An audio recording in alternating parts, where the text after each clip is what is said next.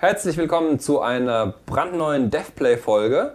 Ähm, heute in etwas, ähm, wie sagt man, fokussierterer Besetzung. Ja? Auf den Kern, auf, auf aufs den, Wesentliche konzentriert. Auf zwei Jans ja. reduziert. Ich bin Jan von Deck 13. Ich bin Jan von Owned by Gravity. Der Esel nennt sich immer zuerst. Ne? das ist total okay. Es ist ja, bleibt ja im, im Jan-Bereich. Genau, wir können ja auch die Untertitel und unterschiedliche Reihenfolge einblenden völlig oder egal, sowas oder genau. vertauschen. Stimmt, das machen wir bitte. An die Regie, wir, wir tauschen das, die Bauchbinder, wie man so schön sagt, machen wir verschränkt. Die Regie hat auch ähm, diesmal ähm, das Thema reingegeben ähm, weil sie sagte, Jungs, konzentriert euch immer auf die, auf die wirklich wichtigen Dinge. Ähm, was aktuell ist, nicht immer was, dieser alte blabla Genau, nicht, nicht immer der, der alte Quatsch. Ähm, Thema, das wir in der einen oder anderen Art schon mal ähm, angesprochen hatten. Und zwar, äh, wohin entwickelt sich denn eigentlich der, ich sag mal, Spiele-Bezahlmarkt? Wie kaufe ich Spiele? Ähm, darum geht, äh, gehen sehr viele Diskussionen. Auch gerade die E3 hat wieder gezeigt, ähm, es ist ein ganz aktuelles Thema. Ähm, wir wissen, dass Google als neuer Player damit reingekommen ist. Äh, es gab in letzter Zeit auch ganz interessante Artikel. Ähm, ihr erinnert euch vielleicht, dass wir ab und zu mal erwähnt haben, wird es sowas geben wie das Netflix für Games. Ähm, interessanterweise, vielleicht hat es der eine oder andere gesehen, Netflix macht jetzt auch Games. Das mhm. heißt, vielleicht wird das Netflix für Games auch Netflix, Netflix sein. Also, das äh, ist äh, eine ganz interessante Entwicklung natürlich, mit der man vielleicht aus der Richtung jetzt nicht unbedingt gerechnet hätte. Aber macht natürlich Sinn. Ähm, Leute spielen oder gucken Serien. Viele machen beides. Ähm, vielleicht, gleichzeitig. Ja, gleich, eben nicht gleichzeitig haben die Leute von Netflix gesagt. Die haben gesagt, keiner zockt und guckt. Ja, das sondern entweder ist die eine der wenigen Sachen, die man zocken. nicht nebenher machen genau. kann. Genau. Das heißt, die nehmen den Serien Zeit weg. Und wenn die den Zeit wegnehmen, dann nehmen sie den Markt weg. Und Markt will auch Netflix nicht weggenommen bekommen, sondern eher vergrößern. Deswegen ist die äh, Strategie natürlich ganz schlau, auch von der Richtung der äh, Film-, Serienanbieter da ja. reinzukommen. Aber auf der anderen Seite haben wir natürlich auch jetzt sowas wie Game Pass ähm, von ähm, Microsoft, ähm, der jetzt auch auf den PC ausgeweitet wurde äh, aktuell. Ähm, und wir haben natürlich die ganzen anderen Sachen noch von äh, PlayStation und einigen anderen Publishern, die auch auf den Markt äh, drängen oder den Markt so äh, für sich irgendwie gewinnen wollen. Äh, du als alter Experte. Ähm, Experte für alles. Für alles? Genau. ähm, was meinst du? Wir haben ja das letzte Mal schon über den Trend gesprochen. Wird alles nur noch ein Abo-Modell sein? Nach der E3 haben wir jetzt ein paar, ich sag mal, verstärkte Tendenzen hin, dass Leute zumindest äh, an ihr Angebot binden wollen. Ähm, geht das dahin? Kann man das einfach so sagen?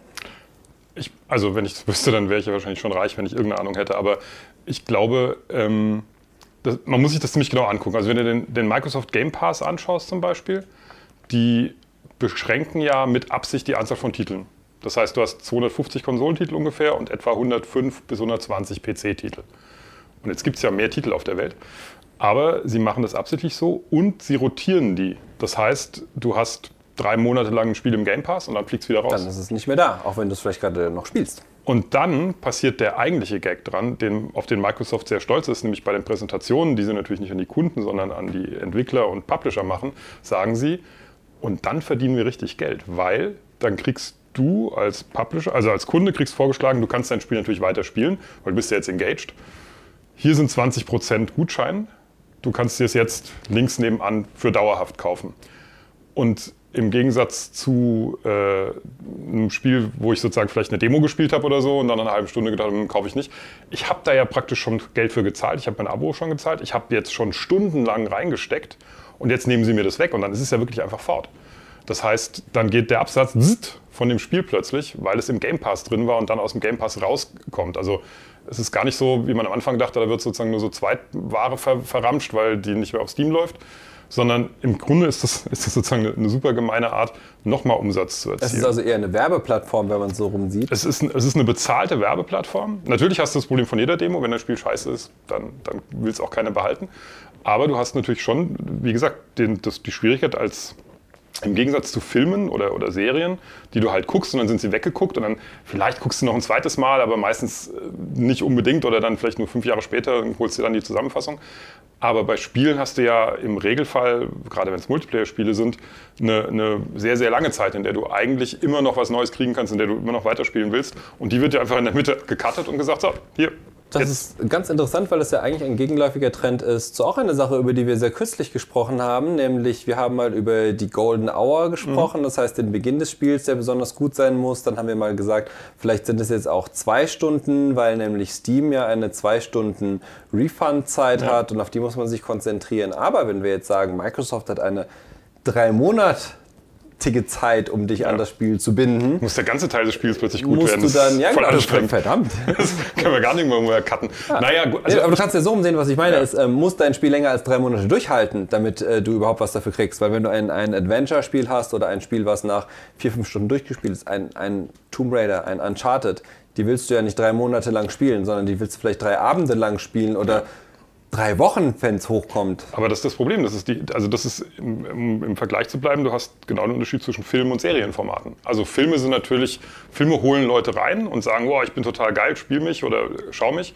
Und du kaufst dir vielleicht deswegen sogar das Abo, um den Film irgendwie sehen zu können. Aber dranbleiben tust du mit anderen Sachen, nämlich mit Serien. Das heißt, ähm, die, die Spiele sind auf Kundenbindung aus. Das sind sie ja ohnehin schon. Also viele von diesen ganzen Season Pass-Sachen sind ja letztendlich das Gleiche. Da geht es immer darum zu sagen, wie halte ich meine Leute bei der Stange, damit die auf keinen Fall woanders hinmarschieren. Und zwar nicht mal nur, damit ich ihnen dauerhaft was verkaufen kann die ganze Zeit, also es ist nicht, nicht nur bei Free-to-Play-Spielen so, sondern auch grundsätzlich, wenn du die Leute mit einem Season Pass sozusagen dabei hältst, dann kannst du halt regelmäßig Geld abschöpfen. Sobald sie woanders sind, kannst du das nicht mehr tun und musst sie erstmal wieder neu gewinnen. Das heißt, diese, dieser Trend passt halt sehr gut zu diesen äh, Game Pass-Geschichten, weil, weil es eigentlich nur darum geht, Leute im Universum des jeweiligen Anbieters zu halten. Und dann ist halt auch egal mit was letztendlich. Mhm. Und für die Publisher oder für die Entwickler kommt eben hinten raus noch eine, ein Vorteil, wenn, wenn der Abverkauf nochmal steigt, weil die Leute halt gezwungen sind, das Spiel jetzt zu kaufen ähm, wenn sie es denn weiterspielen wollen. Natürlich nicht, macht das nicht jeder, aber trotzdem wird das, ist es psychologisch ein sehr starker Effekt. Das heißt, aktuell ist es noch eine Win-Win-Situation, äh, außer für den Kunden vielleicht, weil der zahlt irgendwie zweimal gefühlt. Andererseits kann er natürlich auch so ein riesen Repertoire aussuchen erstmal und gucken, was er mag. Ja, und ja, genau. Das, was er mag, kauft er dann. Insofern ist es eigentlich sogar fast fair. Ja, ja ist die Frage, ob es dann vor allem für Spiele wie, ich sag mal, einem Konzept wie Destiny äh, entgegenkommt, zu sagen, das will dich möglichst lange äh, im Spiel drin behalten und ähm, sobald du sozusagen aus sowas rausfliegst, weil du eben äh, nach drei Monaten raus bist, ähm, dann äh, ist es ein Problem. Zumal es ja auch sein kann, dass du erst später einsteigst. Du kannst ja vielleicht Klar, erst sagen, was für ein Spiel gucke ich mir denn jetzt mal an. Ja. Ähm, nach zwei Monaten sagst du, ach, das sind nur noch vier Wochen drin. Das heißt, es sind ja nicht immer volle drei Monate, äh, die das wirklich, ja. auf die es zutrifft. Und Spiele wie, keine Ahnung, Monster Hunter oder sowas, die willst du vielleicht nicht mehr loswerden, weil es die Spiele sind, wo du sagst, ähm, da habe ich mir, wie du vorhin gesagt hast, was aufgebaut ja. und da habe ich schon so viele Missionen gespielt, aber ich spiele nicht jedes Wochenende oder ich spiele nicht jeden Tag, genau. sondern ich will dann irgendwann mal weitermachen, mal noch ein paar mehr Missionen, mal eine neue Waffenklasse ausprobieren und auf einmal ist alles weg. Sagst du, ja Mist. Ja, aber war eigentlich cool, jetzt hier ein kleiner Rabatt. Also das heißt, äh, Game Pass ist eigentlich eine ganz raffinierte Sache und man wundert sich vielleicht ab und zu, warum nicht mehr Leute vielleicht da sauer drüber sind. Das, das frage ich mich auch. Aber wie gesagt, das ist, das ist natürlich auch noch nicht so verbreitet. Also ich glaube, die, die Welle kommt erst noch und die wird auch vor Stadia kommen. Also mein Stadia ist ja sozusagen die, die Hardware-Lösung noch mit dabei. Und der Game Pass ist ja eigentlich nur mal die, die Software-Lösung. Also das, die, die Kund, das Kundenverhalten ist mhm. schon so, wie wenn ich streame. Aber im Moment sozusagen kommen die Spiele noch vorübergehend zu mir. Und wenn du dir anschaust, wie es in Film äh, oder Musik ist, dann, dann ist es eben so, dass das heutzutage das übliche Modell ist. Also kaufen ist die Ausnahme, die Regel ist streamen. Hat nicht äh, Stadia aber gerade gesagt, dass sie noch nicht ganz äh, selber ja, überzeugt sind von einer ganz geschlossenen Plattform? Fand ich eine sehr mutige Pressemitteilung. Liegt das, liegt das daran, wir machen das, aber wir glauben nicht, dass es funktioniert. Ja, wird. das ist die Frage. Liegt das daran, dass sie äh, nicht genug äh, eigene Titel und eigene Lizenzen und äh, Spiele haben, die gut genug sind? Oder liegt das daran, dass sie wirklich sagen, wir haben ein anderes Ziel, das ja. wir mit diesem Ding verfolgen. Naja, das ist eben das nächste Spannende. Also wir haben ja jetzt lange Zeit eine, eine, mm, eine Kultur gehabt, die selbst mit Steam, auch wenn das riesige Umwälzungen hatte, immer noch davon lebte, dass es eine Trennung zwischen Plattform und Anbieter gab. Also die Leute, die publishen und Entwickler, die schieben das auf die Plattform, die Plattform macht eine Verbreitung. Dann haben die großen Verlage wie EA rausgefunden, naja, warum haben wir nicht unsere eigene Plattform, Ubisoft? Dann haben wir exklusive Titel, die wir, wo wir sozusagen die 30 Prozent, die Steam jeden Tag von uns wegnimmt, äh, einschränken. Jetzt kommt der Epic Store und sagt, hey, ähm, der ganze Ramsch kann bei Steam bleiben, wir machen eben die guten Sachen, zahlen dafür ordentlich, dafür kriegen die Entwickler mehr und alle wollen bei uns sein, weil wir die coolen sind. Und Steam ist die Resterampe. Ähm, aber das ist bei allen immer das gleiche Thema. Ähm, wenn du Plattformen gegeneinander kämpfen lässt, dann geht es am Ende darum, wer hat den Content, der zieht. Also wenn ich Game of Thrones habe auf meiner Plattform und du nicht, dann, dann ziehe ich und du nicht. Das heißt, dieser Wettbewerb wird stattfinden in einer völlig anderen Weise. Das heißt, die Leute, wie es eben auch in der Filmbranche ist, ähm, als Entwickler verkaufst du gar nicht mehr notwendigerweise an die Endkunden, sondern wieder wie ganz früher, als es die Publisher als, als Gateway gab, verkaufst du es an die Plattform und sagst, ja. gehe ich zu Epic oder gehe ich zu Steam? Und die Steams, wenn irgendwann, wenn, wenn das Geld aufhört, ständig in sie reinzufallen, mhm. werden die wahrscheinlich auch damit nachziehen, irgendwie zu gucken, was sie machen, irgendein Angebot zu machen. Gehe ich zu Microsoft auf den Game Pass?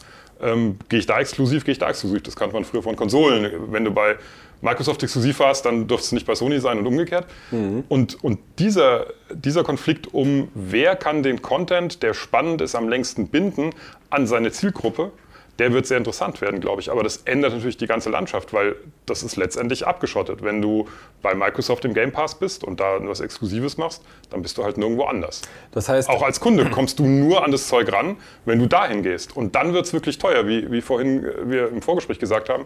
Was machst denn du, wenn du vier Game Passes brauchst, weil du musst nicht nur Netflix haben, sondern auch noch Sky und Amazon Prime genau. und tralala. Ja. Das, genau, das ist ja schon das Problem, was, äh, was man hat, wenn man äh, an verschiedenen Serien interessiert ist und sagt, okay, genau, ich brauche eben Netflix, ich brauche äh, Prime ja. und ich brauche äh, was weiß ich noch alles und ich muss für jedes mein monatliches Geld bezahlen und auf einmal bin ich dafür mehr los als für meinen Kabelanschluss, ja. weil ich nämlich am Schluss dann irgendwie 10 Euro pro Plattform bezahle, genau. muss aber drei, vier Plattformen haben ja. und äh, wenn natürlich das gleiche passiert mit, äh, mit Passes oder ähm, ja, irgendwelchen Store-Flatrates äh, bei Spielen und wenn es so ist, wie du sagst, dass die Entwickler nur noch für bestimmte Publisher produzieren dann und die Publisher sind in diesem Fall eben die Plattformhalter und nicht mehr genau. irgendwelche Mittelleute. Ja.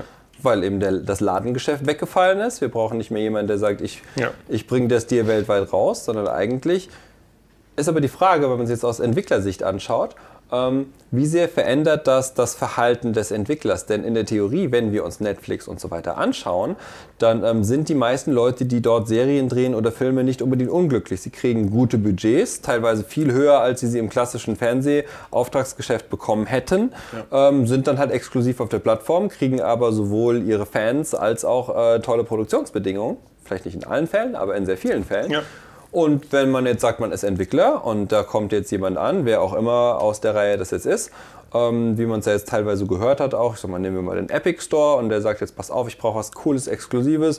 Du, Jan, bau mir doch mal für 15 Millionen ein cooles Strategiespiel. Ja. Da sagst du doch geil, Mache ich. Ja. Also nehme ich Nein, mal an. Ja? aus Prinzip nicht. genau. Wie nur eine Plattform. ja. genau. Also aus, aus äh, Spielersicht natürlich eher die Sache, wieso geht der Arsch jetzt zu Epic und ich muss jetzt irgendwie da was bezahlen? Im Moment ist es ja relativ egal, wenn ich sozusagen keine, keine Barriere habe, da dran zu kommen. Ich kaufe ja. es mir normal. Mein Gott, da habe ich halt meine Epic-App auf dem Rechner und mein, meine ja, Steam-App und so mehr. weiter ich muss nicht mehr Geld ausgeben, es ist äh, unbequemer und ich habe vielleicht nicht mein Ökosystem da, aber im Grunde genommen wird es nicht teurer. Aber ja. sobald man jetzt sagen würde, hey, das neue Spiel von Jan Wagner, das ist jetzt in unserem Flatrate-Angebot drin und sonst kriegst du das gar nicht, dann wird es halt schwierig. Genau. Ja? Und also, aber das, ich glaube, es wird aus zwei Sichten spannend. Auch da wieder kann man sich angucken, wie läuft es jetzt in der Filmbranche. Ähm, wenn Publisher XY, also wenn Plattform XY irgendwie einen coolen Fantasy-Thriller mit viel Sex und Gewalt hat und das ist halt Game of Thrones und das läuft wie Sau, dann machen das alle anderen auch. Die wollen dann also auch einen coolen Fantasy-Thriller. Und schon, wenn du dir das anguckst, jetzt irgendwie Herr der Ringe wird nochmal als Serie verfilmt in Vor Prequels, Sequels und sonstige Quills. Ähm, jeder, jeder dreckerte Titel, der nicht bei zwei auf den Bäumen ist, wird irgendwie in Fantasy verramscht. Ähm, das wird ähnlich laufen. Weil wenn dein, wenn The Search 7 nur noch irgendwie bei Microsoft Exclusive ist, dann brauchen die anderen aber auch irgendein so ähnlich Spiel, weil das total cool ist. Das heißt, du wirst ganz viel von dem, was jetzt auch passiert, nämlich, äh, was ich, wenn, wenn einer mit, mit Roguelites Erfolg hat, dann kommen plötzlich 2000 Roguelites raus. Das wird auch passieren, die werden sich aber anders aufteilen und vielleicht auch ein bisschen mehr Budget kriegen. Aber es, das wird schon so sein, dass dass wenn die ihr Portfolio aufbauen müssen, dann müssen sie bestimmte Sachen bedienen. Und das Zweite, was interessant ist, wenn du Netflix oder auch HBO anguckst, Nischen, das gibt es ja jetzt auch schon. Es gibt, klare sozusagen Mainstream-Titel und es gibt Nischentitel. Ähm, Nischentitel haben es auf Steam immer schwer, weil, weil das einfach nach größtem Haufen geht. Das heißt, die Sichtbarkeit ist schwierig. Ähm, in, in den Netflixes dieser Welt haben es Nischentitel leichter, weil das langt denen, wenn ein bestimmter Teil von den Leuten, die dann aber wirklich richtig reingehen in die Sache, wenn die das gucken. Ich finde ja schon, dass es bei Spielen auch ähnlich ist, denn ich würde sagen, so ein Spiel wie The Search ist ja schon eine gewisse Nische, sagen äh, relativ schwieriges Gameplay, ja. dafür aber, ähm, ich sag mal, kannst du viel mit den Systemen anfangen und, und ähm, es ist sehr ja. taktisch. Und trotzdem ist es eher ein bisschen größer aufgemacht und nicht jetzt irgendwie zwei ja, Leute. Nische, Nische bedeutet, also genau. auch bei Netflix gibt es ja große Nischen. Also Nische bedeutet nicht fünf Leute, sondern es können halt auch 500.000 Leute sein, die aber genau das wollen sozusagen. Genau. Und es wird auch genau die hinproduziert. Retro-Science-Fiction und bringst The Orville raus oder genau. sowas und die Leute genau. sagen, hä, was soll der Quatsch? Und andere sagen, ja geil, das will ich gucken ja. und dann wird es für eine neue Season verlängert, weil eben genau. genug Leute ähm, das geguckt ja. haben. Und, im, und im, im normalen Mainstream-Fernsehen, wo es sozusagen auch über Masse geht, also wo du halt über die Werbeeinnahmen das re rekrutieren musst, da macht es keinen Sinn, aber als Portfolio macht es Sinn. Natürlich auch mit der gleichen Unbarmherzigkeit. Es wird gemessen, wie viele Leute es spielen, gucken. Und dann fliegt es halt raus, wenn es nicht funktioniert. Aber, aber erstmal sehe ich es schon als Chance. Ich sehe es auch als Chance zu sagen, hey, weil die werden sich irgendwie voneinander abgrenzen müssen, diese Plattformen. Irgendwas werden sie tun müssen. Das heißt, aus, aus Entwicklersicht, wenn man es mal so betrachtet, äh, zusammenfassend, würdest du sagen, vielleicht ändert sich gar nicht so viel. Der Auftraggeber ist vielleicht ein anderer, ist vielleicht nicht mehr der klassische Publisher, sondern der Plattformbetreiber. Äh, ja. ähm, aber das heißt nicht, dass Summen größer oder kleiner werden, weiß man mhm. noch nicht. Ähm, aus Spielersicht könnte es ein Nachteil sein, dadurch, dass man mehrere also ähm, Dienste ja. kaufen muss. Und wie du schon am Anfang gesagt hast, auch ähm, Game Pass ist vielleicht schon ein Nachteil in gewisser Weise, hat seine Vorteile. Ich komme an viele Spiele ran, für die ich sonst alle einzeln bezahlen würde. Nachteil, wenn mir ein Spiel wirklich gut gefällt, muss ich nochmal zahlen sozusagen.